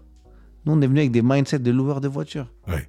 Ça veut dire que quand je te loue une voiture 60 euros de l'heure et que j'enlève le moniteur chargé à 22 euros, 23 euros, et ben en fait, dans ma tête, je t'ai loué une voiture à 37 euros l'heure. Ouais. Dans ma tête, c'est ça. Là où avant, tu l'as loué pour 20 euros de l'heure. Exactement. Donc, du coup, j'ai augmenté ma marge de 17 euros. Quasiment Fois deux. 50%. Voilà. C'est pour ça que tout à l'heure, je disais, on a fait x2. Et on a, on a gardé ce business permis malin, on a gardé ce business auto-école. Et, euh, et finalement, on a réussi, on a réussi à, on a réussi à faire quelque chose de bien. Et, mais c'est vraiment, comme je le dis, je, je pense que j'ai fortement contribué à la mise en place de tout ça parce que j'ai l'avantage d'avoir bossé en société, donc j'ai l'avantage d'avoir euh, vécu des process, des mises en place de process, tu vois. Mhm. Et en fait, c'est c'est ce, c'est mon parcours en tant que salarié qui m'a qui m'a permis ça. Mais en fait, la vision, c'est Mamad qui l'avait. En fait, je pense que tu as très bien résumé ça tout à l'heure. Il évite les problèmes, tu les résous. Voilà. Et C'est quand, quand cool. quand vous vous associez, euh, vous connaissez déjà ces particularités de profil? Ou alors vous vous découvrez comme ça dans le business. Quand vous arrivez, c'est-à-dire que toi, tu as 50%, lui 50%, Ouais. euh, tu te dis, euh, c'est quoi mon titre, c'est quoi son titre, comment vous Bah, vous arrangez bah, bah, déjà, déjà, pour que pour qu'une association elle marche, comme tu as dit, il faut se connaître. C'est-à-dire que quand euh, moi j'ai j'ai décidé de m'associer avec Mourad, je savais très bien qu'est-ce qu'il pouvait apporter. Mhm. Moi j'étais un peu à bout de souffle, j'étais un peu fatigué, je tournais un peu en rond, et je savais que Mourad il allait insuffler un nouveau, un nouveau souffle dans, le- dans, dans le business. Mhm. Et c'est exactement ce qu'il a fait. La chance qu'on a eue, c'est que euh, déjà on se connaît, on se connaît depuis très longtemps. Là où des fois l'association peut, euh, entre amis peut être délicate, à partir du moment où les règles sont fixées, bah en fait, c'est comme si on travaillait pour une entreprise. Bah, Il a, il a son, il a, il a, il a sa. Par exemple, il y en a, il y en a un de nous deux qui gère les finances et l'administratif. Il y en a un autre qui va gérer la partie terrain.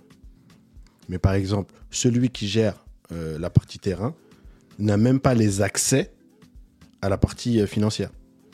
Même pas les codes, n'a même pas ce qui se passe à la banque. Ça regarde que la personne concernée.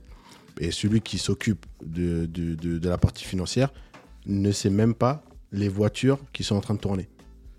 Et c'est là que la- la- la- la- l'association elle est forte parce que là où on est aujourd'hui, tout seul, moi qui étais déjà dans le business, j'aurais jamais pu y être. Parce que euh, il y a eu plein de Mais- petits facteurs, il y a, il y a plein de petits, il y a, il y a eu plein de petits détails que que que, que Mourad a apporté. Par exemple, le nouveau local là où on est, là où tu, là où vous êtes venu, tout seul, je l'aurais jamais eu. Alors que c'est ce local qui a marqué l'évolution. Qui a permis finalement ce, ce- votre, votre, votre projet. Quoi. Voilà, sans ce local là, bah, Pas de on- transformation. pas de transformation, pas d'évolution, stagnation. L'histoire de ce local, elle est pas mal quand même. Vas-y, raconte. En fait, c'est un local dans le 13e. Sergio, tu as déjà dû le voir. Pendant 5 ans, il est fermé. Une Avant, c'était une auto-école. Il est en face du métro, sur une avenue archi grand. Sur le boulevard Vincent sur le boulevard Vincent Auriol, incroyable. Et euh, et euh, et il y a grave du monde qui voulait ce local. Sauf que il y avait un numéro de téléphone, c'était un numéro de téléphone fixe, et personne n'arrivait à joindre le propriétaire. Il avait mis à vendre, mais tu appelais, tu ne pouvais pas l'avoir au téléphone. Et là, je me suis dit, mais c'est pas possible, le mec, il existe, tu vois. Et j'appelle, j'appelle, j'appelle, ça marche pas, ça fonctionne pas. Moi, il m'en parle et je dis Morad, laisse tomber. Ce local-là, depuis que je suis là, je le vois. Ouais. Il me dit non, vas-y, t'inquiète, laisse-moi gérer et tout, on va le faire. Je dis Morad, tu perds ton temps. Tu perds ton temps, ça sert à rien. Tout le monde veut ce local-là, même moi, je le voulais, mais en fait, il y a un numéro de fixe et on sait pas c'est à qui. et j'arrive pas à savoir à qui il est. Et un jour, ce local-là, il est à côté du- il est à côté d'un immeuble. La porte d'à côté, c'est un immeuble. Je me mets dans le hall de l'immeuble et je vois passer le gardien. Je dis excusez-moi, vous savez pas qui? Il me dit si, c'est à quelqu'un. Il habite dans à, à- à- en, en Sarthe, dans la Sarthe.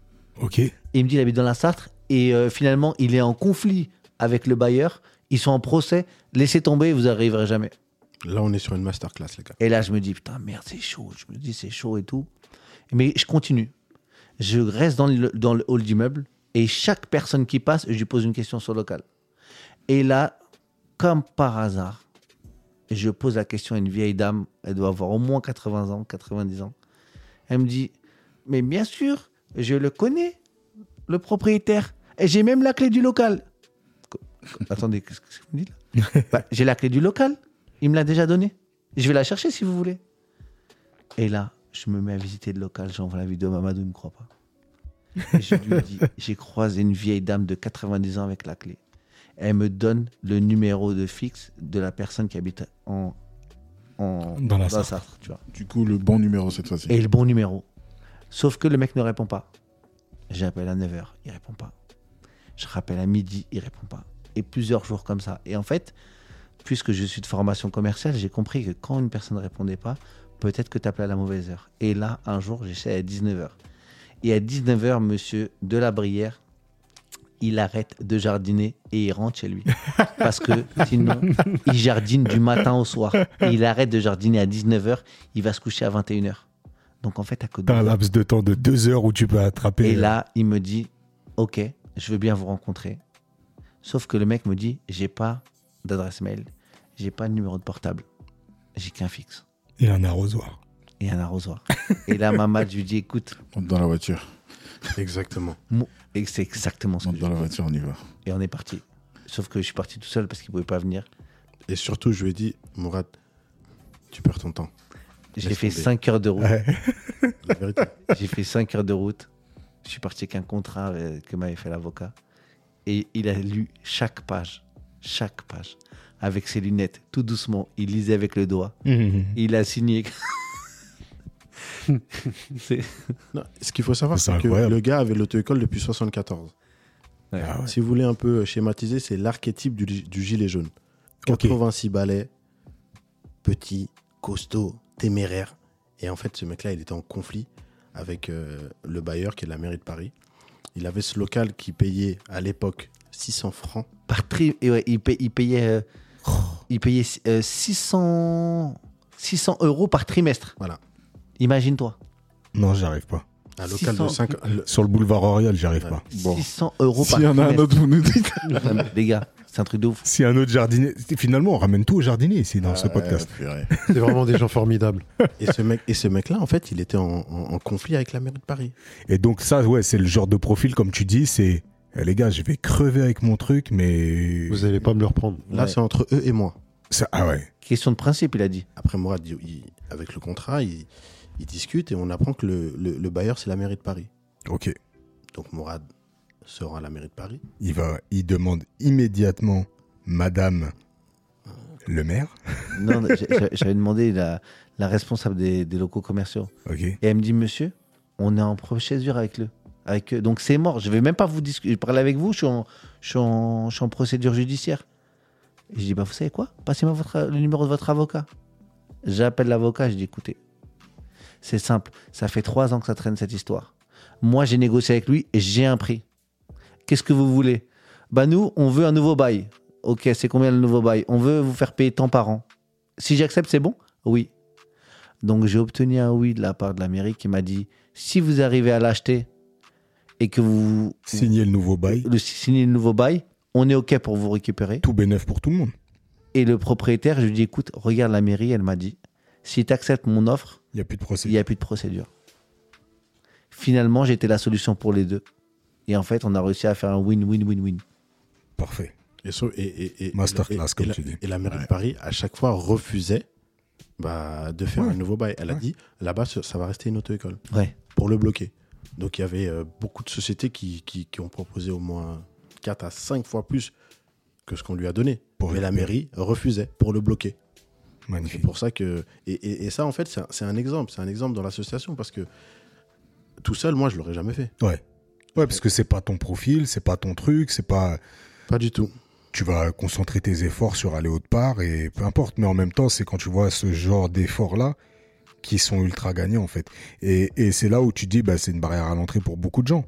Exactement. Bah, en fait, c'est pas une barrière pour, à l'entrée pour beaucoup de gens, c'est une barrière à l'entrée pour 99% des gens, puisque, euh, en fait, euh, avoir un, un local vacant pendant 5 ans sur un boulevard parisien, c'est du jamais vu. Quand on l'a ouvert, très sincèrement, il y a au moins 10 personnes qui sont rentrées la première semaine dans le local pour nous dire comment, vous, avez fait. J'ai toujours voulu me mettre là, comment vous avez fait. Magnifique. Quand- et, et c'est coup de chance. Magnifique. Mais comme je dis souvent, Non, c'est pas coup de chance. Alors, je vais expliquer aux auditeurs parce que bah, du coup, on, on se connaît bien, euh, nous. Euh, on se connaît tellement bien que j'ai même fait les photos de ton mariage. Ouais. Et alors là, il faut que les auditeurs arrivent à se projeter quand même sur le, le- le personnage. Euh, il se marie donc euh, bah, à la mairie du 13e, justement. Euh, non, Ah non, non, à la mairie de Ivry. d'Ivry. Donc grande mairie, cérémonie, et puis comme toute personne qui se marie, il dit oui à sa femme, elle lui dit oui, et puis, et puis c'est magnifique, tout le monde est heureux, tout le monde est heureux, tout le monde applaudit, et puis moi je prends des photos de ces instants magnifiques qui resteront aggravés dans la mémoire collective. Et puis moi je suis observateur de ce qui se passe, et donc euh, je prends des photos, et puis là, là je vois l'adjointe au maire qui vient, euh, bah, qui vient féliciter le marié, quoi, comme, euh, comme ils le font, comme elles le font toutes, tu vois, bravo, félicitations monsieur, et tout. Et donc euh, lui, il reçoit la félicitation et dans la seconde d'après, il dit ah bah euh, venez justement, je voulais je voulais discuter avec vous. Alors euh, Mahadou viens voir et donc euh, Mahadou s'approche et puis il dit bah voilà, euh, on a une auto-école dans le 13e arrondissement. Mm. Et là, il se met à parler de son business. Et en fait, c'est pour ça que je te dis c'est absolument pas de la chance, c'est que euh, Et on lui a vendu un forfait. C'est ça- la suite de l'histoire. c'est ça la fin Non, de l'histoire. C'est que vous lui avez vendu un forfait. Mais en fait, c'est que euh, on le dit souvent, la chance c'est c'est c'est Souris aux audacieux. Ouais, souris aux audacieux, et en fait, c'est des opportunités. Mais toi, euh, enfin, je pense que vous avez à peu près la même vision sur ce truc-là, c'est que l'opportunité, elle est partout. Toute Et- porte a une clé. Ouais, T'as une porte qui t'empêche de passer, elle a une clé, faut la trouver. ouais. Toi, t'as la patience d'aller la trouver, J'ai la patience- euh, Franchement, on a, on, a eu le, on a eu le même problème avec un agrément auto-école.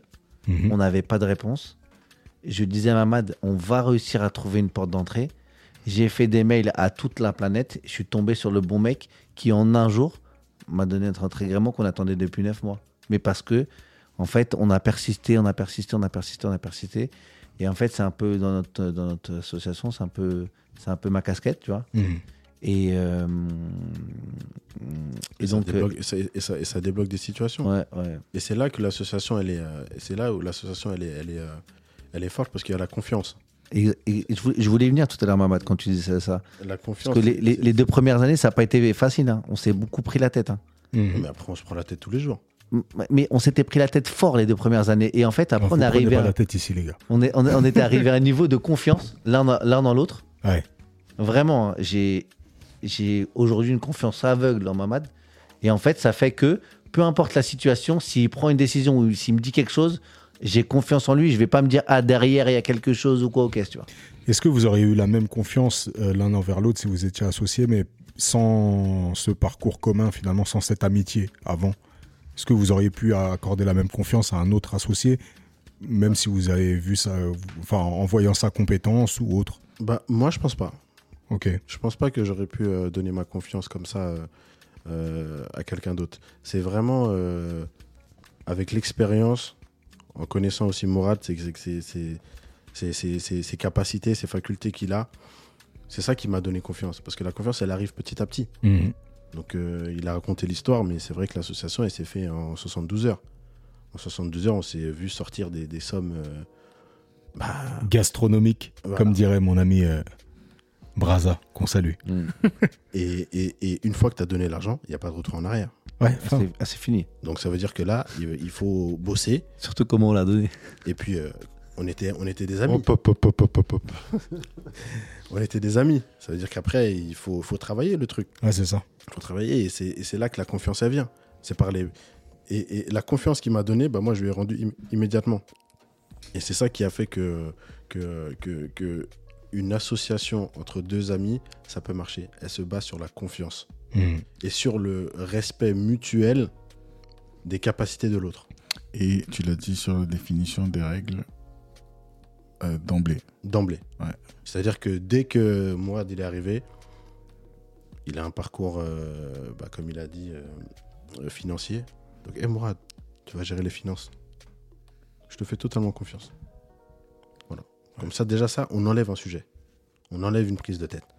Moi, je vais gérer le terrain, je vais gérer le truc, et petit à petit, tu vas comprendre ce qui se passe. Mais toi, tu vas gérer les, tu vas, tu tu vas, être le directeur financier. Et tu sais qu'il m'a jamais posé de question concernant l'argent? Jamais. Ça fait 5 ans ou 6 ans qu'on est associés. Il ne m'a jamais dit je veux voir les comptes. Il m'a jamais dit Mourad combien. Il m'a jamais dit Mourad c'est quoi ça? Jamais, jamais, jamais, jamais. Donc si ça se trouve, il s'est payé un riad et tu n'en sais rien. Peut-être, hein Euh, Peut-être. Peut-être. Il est où Moi, je, vois je le vois souvent en vacances, hein, Mourad. Euh, on le voit. Franchement- euh, hein franchement, Euh, tu- tu sais, Destination, hein l'e- l'expression la vie de Mamadou, c'est pas pour moi. Lui, on le connaît. Oh, oh, lui. L'épicurien. Ouais, Mais, mais franchement, euh, si, euh, si, si, si moi je pourrais donner un conseil à, à- à des, à des futurs entrepreneurs, euh, moi je pars du principe euh, que pour avancer, il faut bien savoir s'entourer. Tout à l'heure, on parlait du businessman, celui qui a une idée, il n'arrive pas à la formaliser, il n'arrive pas à la mettre en place. C'est grâce aux gens qu'il a autour de soi, c'est grâce à ses partenaires, peut-être pas les associés, hein, mais c'est grâce à ses partenaires, c'est grâce aux personnes qu'il rencontre, euh, c'est grâce à ses employés, parce que aussi, le business, c'est les employés qui le font. Ah. Ouais, carrément. Donc il faut avoir confiance, il faut savoir recruter, il faut accompagner les gens qui, sont, euh, qui, travaillent pour toi. Il faut les écouter, il faut, y, a, plein de petits détails qui font que, euh, que pour y arriver, tu es obligé d'être accompagné. Donc bien choisir les personnes qui nous entourent, je pense que c'est l'une des clés de la réussite. Mais ça aussi, ça s'apprend. Gérer des employés, euh, gérer des partenaires, gérer des fournisseurs, gérer la banque, bah, tout ça, ça, tout ça, ça s'apprend sur le tas. Et, et, et tu vois, moi, par exemple, je me verrais pas euh, déjà monter une entreprise tout seul. Ok. Hein, Je me verrais jamais monter une entreprise tout seul. Et je me verrais pas Et tu saurais dire pourquoi? Euh, parce que pour moi, la réussite, je, je- mon kiff, vraiment, comme je le dis souvent avec Mamad, c'est de, de me mettre autour de la table et de dire Hey, regarde ce qu'on a réussi à faire. Et, et, et quand on partage les dividendes, j'aime bien dire regarde Mamad, on a réussi à faire ça ensemble. Vraiment, quand je gagne de l'argent tout seul, ça me fait moins kiffer que quand je la gagne à, à plusieurs, tu vois. J'ai une, une anecdote sur ça. Les, les premières, euh, les premiers mois où on a fait du bénéfice, on a gagné 300 euros. Et Mourad, il était content. Je gagne les 300 euros. Sauf que moi, j'avais en tête la capacité de cette entreprise-là. Toi, tu t'es dit, ça représente la moitié de mon entrecôte de samedi. Comment, comment il est- les, les piqûriens, les- T'as Il va falloir que je retourne sur mon matelas, bordel.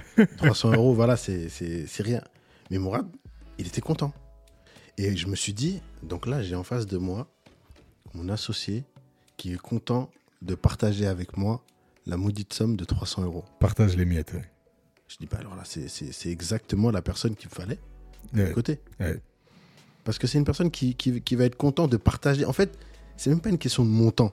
C'est une question de, on a réfléchi, on a travaillé, on a mis en place, voilà le bénéfice. Ouais, je capte. Et vraiment, je me verrais pas faire un truc tout seul, tu vois. Vraiment, je.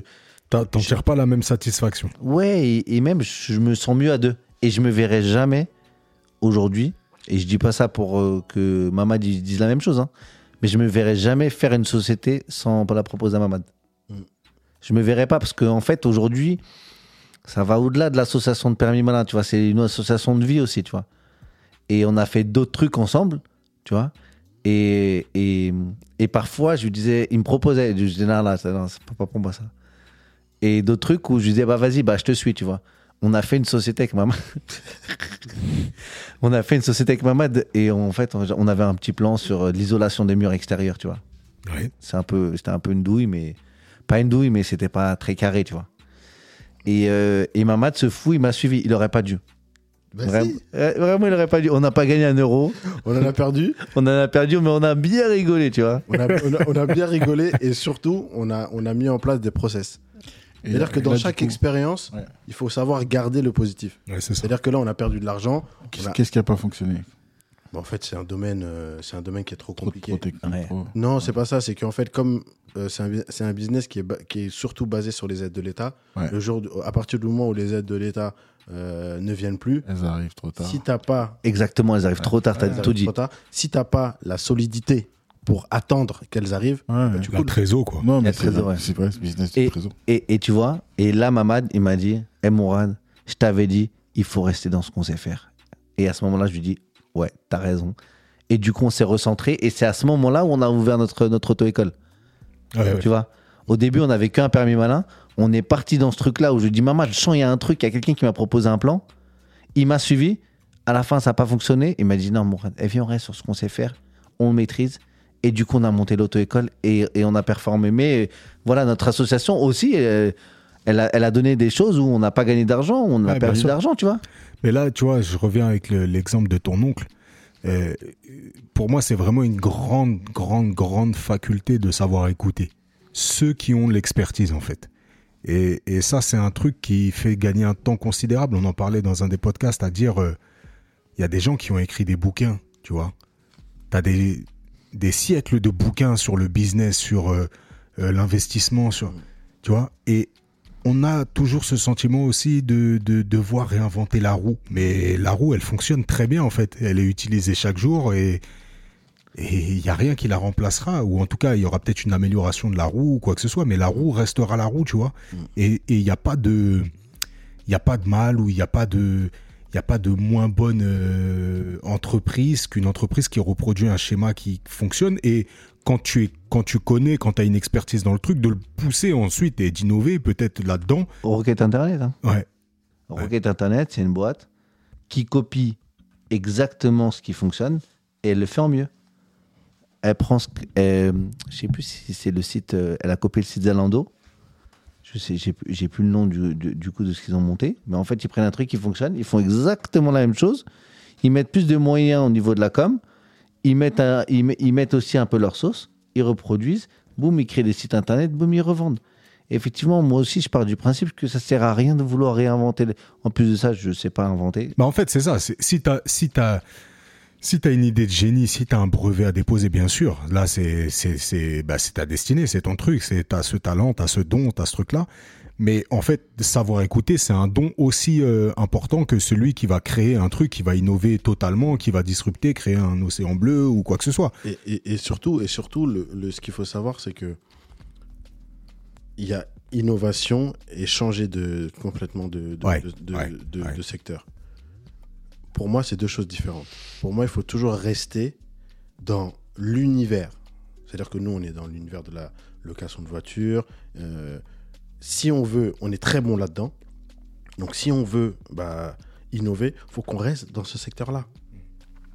Oui, ça aurait pu être vous, les, les, les fondateurs d'Ornicar. Exactement. Comment, comment tu expliques ce truc-là, là, d'ailleurs, de vouloir rester? Parce que ça, c'est un truc, bon, là, on est dans le podcast, mais hors podcast, que je t'ai entendu te dire des dizaines de fois qu'il faut savoir dans quoi t'es bon et rester dans quoi t'es bon. Bah, c'est dans l'évaluation des risques. Tout simplement. Bah, c'est vrai qu'en général, un vrai, un vrai consultant en business va te dire euh, il faut que tu sois dans un domaine où tu es expert. Donc, forcément, vu que ça prend un peu de temps, Mm.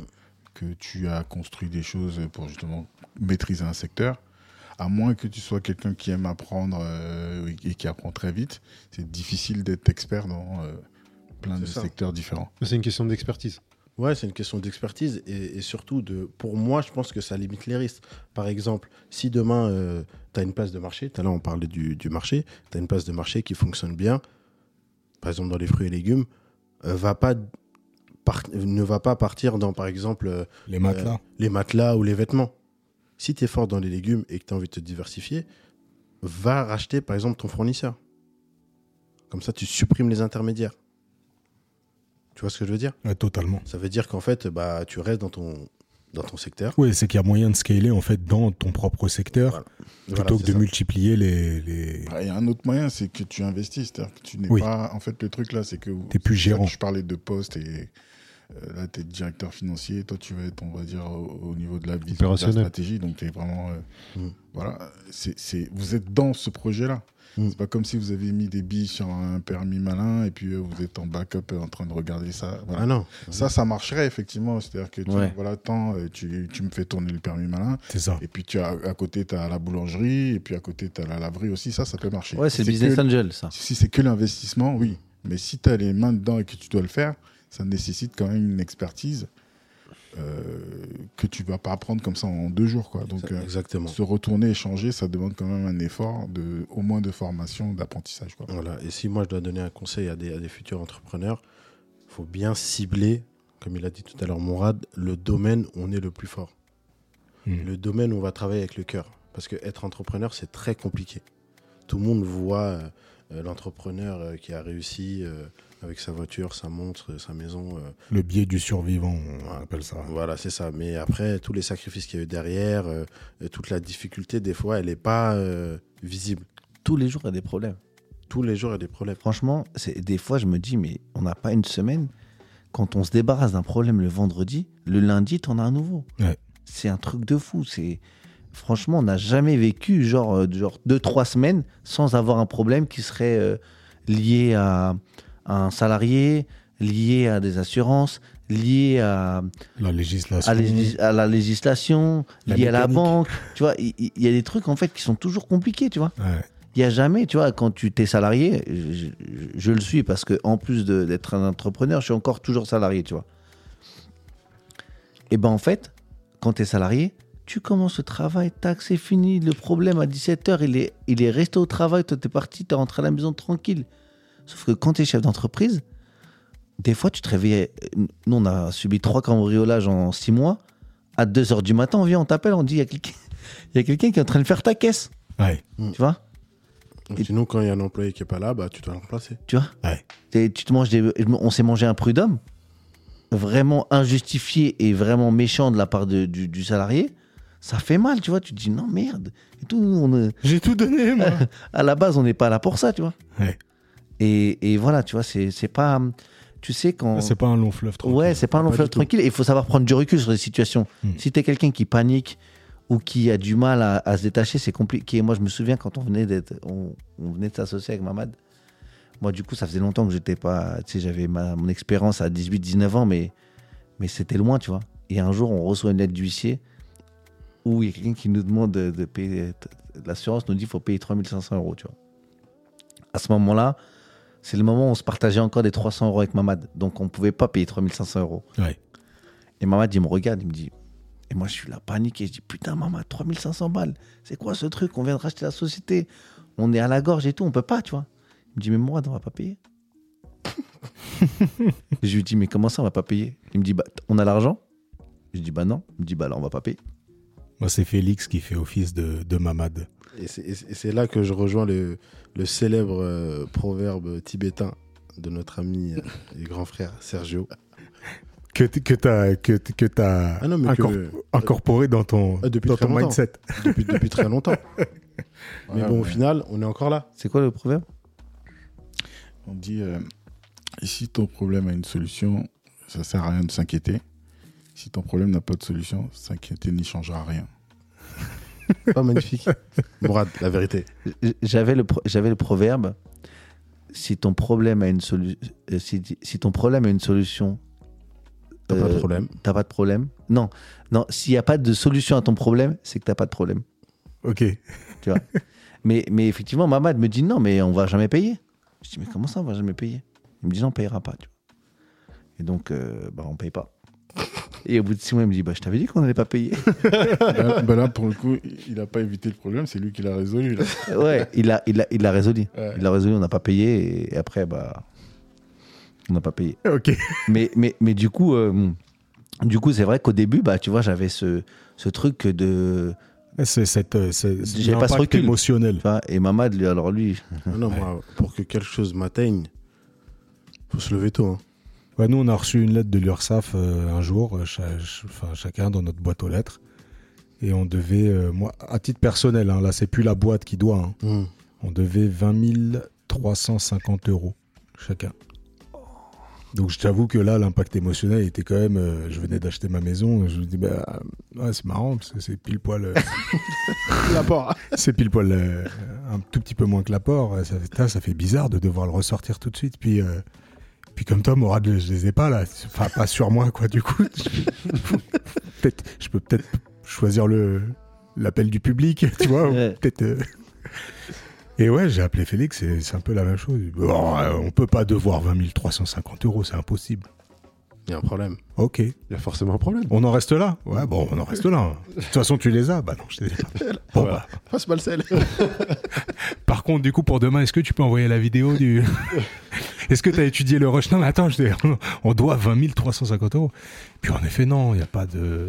Donc c'est le moment où tu répètes que c'est pas un tuto sur l'entrepreneuriat, c'est une discussion. C'est une discussion. Voilà. Donc les gars, si vous écoutez, faites pas comme eux.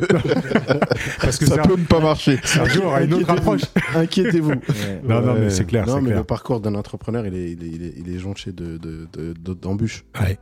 Franchement. euh, Ouais, c'est super intéressant à écouter. C'est-à-dire que si moi je me mettais à raconter mon histoire, elle a rien à voir. C'est-à-dire que je, je vous écoute avec beaucoup d'intérêt, mais moi j'ai pas d'associé, j'ai pas euh, euh, de mise de départ parce que tout se passe euh, dans mon cerveau. C'est un business de service, donc euh, du moment que j'ai mon ordinateur, mes logiciels et tout installé, je peux démarrer. Donc quand je démarre, en fait, j'ai pas besoin de locaux. Enfin voilà, donc je commence comme ça.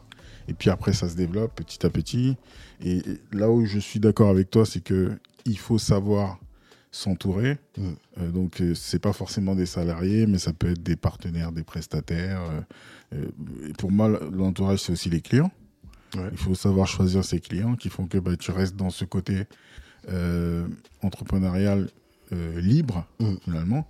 Et tu te, tu te retrouves pas à, à faire des courbettes comme ce que tu faisais, entre guillemets, quand tu étais complètement fermé, que tu n'avais pas forcément euh, ni la vision, ni la, la décision sur tes faits et gestes. Quoi. Donc euh, là, je suis tout à fait d'accord avec toi.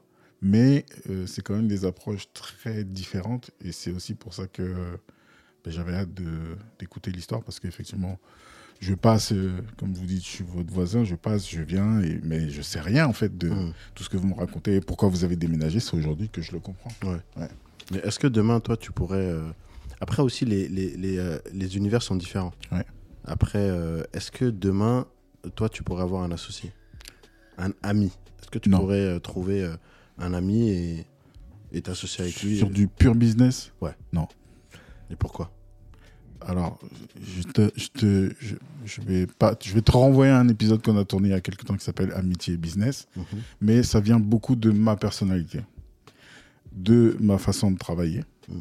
Euh, et euh, c'est, si tu veux, ce que Mourad a dit tout à l'heure, c'est-à-dire que je le suis sans hésiter, sans sourciller.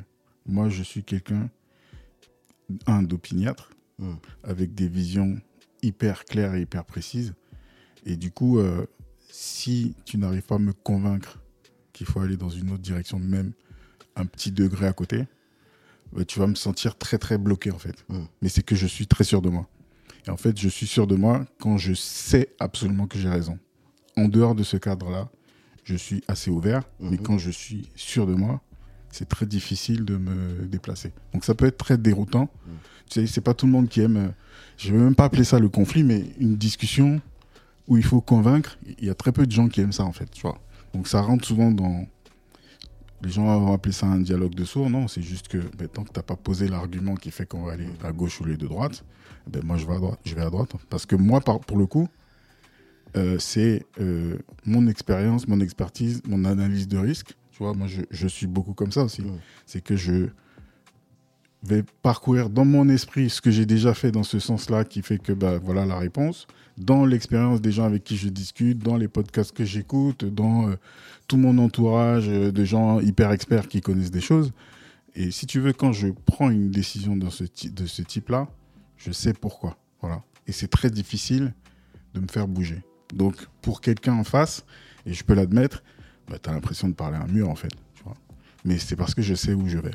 Donc, c'est très difficile de trouver quelqu'un de complémentaire. On a eu la discussion la dernière fois. Mm.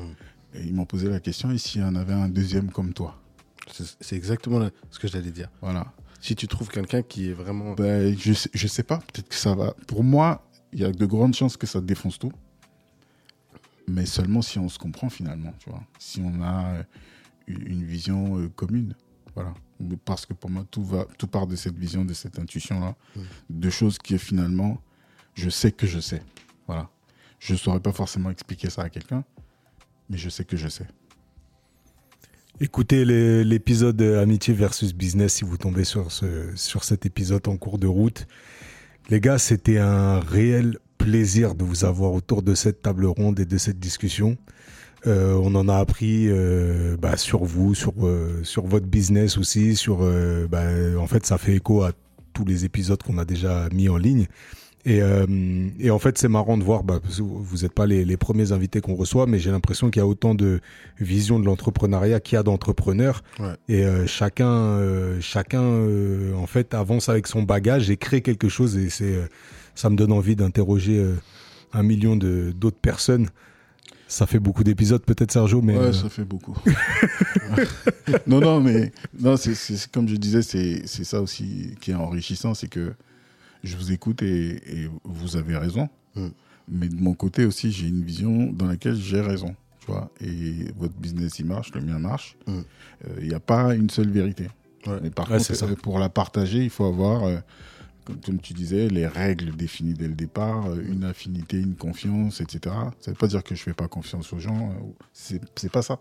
C'est juste qu'au niveau de cette vision de départ, euh, cette vision aussi de ce que représente, tu disais, le- l'entrepreneuriat, c'est dur. En fait, c'est toute ta vie. Moi, c'est toute ma vie. Donc, Mm. si tu es prêt à t'engager autant que je suis engagé, on y va. Mm. Mais je me rends compte que c'est pas forcément euh, tout le temps le cas. Non, c'est vrai. Moi, l'association, je la, je, la, je la conseille, je la recommande, mais euh, avec beaucoup de conditions, c'est vrai. Parce que euh, on a beaucoup d'exemples euh, d'amitié gâchée, on a beaucoup d'exemples de, de, de, de, personnes qui se sont euh, déchirées. Mm. Mais, mais voilà, avec Mourad, on s'est toujours dit, eh, on va pas s'embrouiller pour de l'argent. ouais, vous avez posé le contrat, Ah non, non, les conditions. Parce que notre, notre, notre amitié, elle est beaucoup plus forte Mhm. elle est beaucoup plus forte parce que sur 100% du travail, il faut savoir qu'on rigole 70% Du du temps. temps. Et c'est ça qui est fort et c'est ça que et c'est ça qui est magnifique. Mhm. Et c'est pour ça que moi je dis toujours je changerai jamais d'associé pour rien au monde. Mm. C'est pour ça que s'il me dit bon bah il y a un truc là-bas, je vais lui dire putain tu casses les couilles. Mais je serais déjà en train de réfléchir à qu'est-ce qu'on va faire là-bas. Ouais. Je vais lui dire vas-y arrête, on n'y va pas, je suis fatigué, arrête, on va s'il te plaît et tout. Mais en fait dans ma tête, je suis déjà en train de réfléchir Ouais. parce qu'il m'a prouvé par A plus B que ça a déjà marché. Tu vois? Et donc, euh, quand l'amitié, elle est forte, il faut que tout soit basé, bien défini, bien acté. Et surtout, il faut, comme il a dit tout à l'heure Mourad, connaître aussi euh, son associé. Parce que quand tu associé avec quelqu'un, tu es marié avec lui. Ouais. Ah si- Ouais, c'est si- ça. si Tu dans l'as son dit couple, tout à l'heure, ça c'est va- une histoire de vie. Ah, si dans son marié, couple, ça hein. va pas bien, frérot, ça va en pâtir sur toi. Ouais, de ouf. Donc, euh, des fois même, tu, tu, tu, il me conseille, je le conseille, et on s'est toujours dit, Eh, les choses, on se les dit droit dans les yeux. Mhm. Comme ça, voilà, tout est dit. Ouais. Il faut accompagner, contrat. voilà, faut accompagner, faut écouter. Euh, il a les clés de chez moi, j'ai les clés chez lui. euh, voilà, c'est comme ça. Dès qu'il voit que je suis un peu en train de commencer à faire un peu de- des conneries, ah ouais, là tu fais des conneries là. Reconcentre-toi. Quand je vois que lui dans sa tête il divague, il commence à aller un peu partout, eh, euh, redescends un peu sur terre, viens on continue ce qu'on a à faire. Et c'est ça qui est fort. C'est ça qui est fort. Et, et aujourd'hui, je sais que le confort de vie que j'ai, bah, il- 50%, c'est grâce à lui. Le sauce, l'associé. La sauce et l'associé. On revient, on revient à la base. Mm. Les gars, on vous souhaite le meilleur dans votre parcours, Bah, et, euh, dans cette ascension et euh, dans votre progression. Et euh, hâte, hâte de vous réinviter. Ouais, D'ici les deux, gars, trois continuez, continuez parce que ce que vous faites, c'est vraiment bien. Les- le, le- le fait de- d'échanger, de, discuter, même si on est d'accord ou on n'est pas d'accord, franchement, ça, ça donne de la force et surtout, ça montre l'exemple. Parce que nous, ce qui nous manque, c'est l'exemple. Merci, euh, Si- merci si, pour si tout je peux terminer sur une petite note, moi, parce que les gars, vous, vous allez rencontrer beaucoup de monde. Et j'avais j'avais un petit projet dans ma tête et, euh, et que j'ai pas encore mis en place, mais j'aimerais bien le faire avec vous ou que vous m'aidiez ou que, ou que vous voir le faire en plus. Même si je le fais pas et que je vous vois le faire, ça me ferait plaisir. En fait, je me suis toujours dit que autour de nous, en fait, on avait des entrepreneurs. Là, vous allez questionner des entrepreneurs de, de tous bords. Ils ont chacun leurs skills, ils ont chacun leurs connaissances. Et en fait, je pense qu'aujourd'hui, on ne s'aide pas assez. Et, euh, et ce serait bien de, de monter un petit think tank, tu vois. En fait, euh, revenir à la base du monde des meetings, disons, euh, pas tous les lundis, mais tu vois, euh, tous les mois, qu'une dizaine, quinzaine d'entrepreneurs puissent se rencontrer, puissent échanger, discuter, présenter leur comptable, leur, leur avocat, leur, euh, leur chef d'entreprise, en tout cas, qui pourrait faire de la, qui pourrait faire de la, qui pourrait faire des travaux et monter un petit truc comme ça où on, peut, on puisse se voir en physique, parce que c'est sympa de s'écouter, mais si on peut se voir en physique, c'est pas mal. Mhm. Donc si un jour vous avez, vous avez l'idée de, de monter euh, ce genre d'événement, euh, euh, que ce soit de manière ponctuelle ou de, ou de manière répétée, franchement, ce serait, ce serait top. Redis- Redis-le en anglais, c'est un comment, ça, comment on dit? Un think tank. C'est bien, c'est beau. Ouais. Écoute, c'est un axe de développement qu'on a, qu'on a déjà euh, évoqué en off. hein, et, euh, et ouais, en effet, euh, c'est euh, c'est une belle idée. Et on continuera euh, bah, à discuter euh, en te mettant dans cette boucle, euh, Mourad, euh, pour, euh, Ouais, la- la- pour voir en off la- comment, la- comment tout la ça peut vraie s- difficulté- La s'organiser. vraie difficulté, c'est cette notion de planète qui s'aligne et de- d'engagement, pour que ça tienne. Et on en Bien a parlé sûr. aussi. Le monde des meetings, euh, euh, c'est plein de bonne volonté, c'est plein de gens qui ont envie de travailler ensemble. Et tu parlais d'association, on n'est pas obligé d'être associé. C'est-à-dire que je connais très bien leur business, je connais très bien le mien. Et on s'entraide déjà, tu vois Ouais. mais ça demande déjà d'être un peu sur la même longueur d'onde et surtout d'avoir le même engagement. Tu vois, le, le think tank, si tu commences à faire ça et qu'il y a par exemple des absents, il y a des gens qui s'engagent pas de la même manière. C'est-à-dire que c'est un pot commun, tu vois. Et tu parlais de, tu viens avec mon avocat, je- enfin, j'apporte quelque chose à la table. Ouais. Et si tu n'arrives pas à avoir cet engagement de tout le monde, il y en a qui se sentiront lésés et forcément ça va pas durer. Donc c'est un peu, si tu veux, les règles de, on en a parlé pour l'association, les règles de cet engagement là. Comment tu fais pour que tu t'assures que tous ceux qui viennent là, ils viennent euh, avec quelque chose d'intéressant. Donc est-ce que c'est euh, monétiser l'affaire et dire bah, tiens si tu veux profiter de tout ces- ce réseau là, c'est temps. Enfin tu vois, il y a plein de questions encore à, à résoudre, mais effectivement, c'est une super idée. Et... Ouais, c'est quelque part dans un coin de nos têtes. En tout cas, si vous avez besoin d'aide ou d'appui, si, On si en reparle. hein. Voilà. Ouais. Avec plaisir. On le répète à nos auditeurs, si vous avez aimé ce podcast, n'hésitez pas à le faire savoir autour de vous. Parlez-en à vos amis, parlez-en à ceux qui sont en train d'entreprendre ou ceux qui ont envie de toucher du doigt le petit bout de liberté que représente l'entrepreneuriat. Euh, continuez aussi à nous envoyer des petits commentaires, à mettre des avis sur vos plateformes de podcast. Abonnez-vous sur la plateforme de podcast sur laquelle vous nous écoutez afin de recevoir les notifications des nouveaux épisodes qui sont disponibles chaque lundi à 9h. Monday Meeting oblige. Et euh, bah, rejoignez-nous aussi sur Instagram, Monday Meeting euh, tiré du bas le podcast.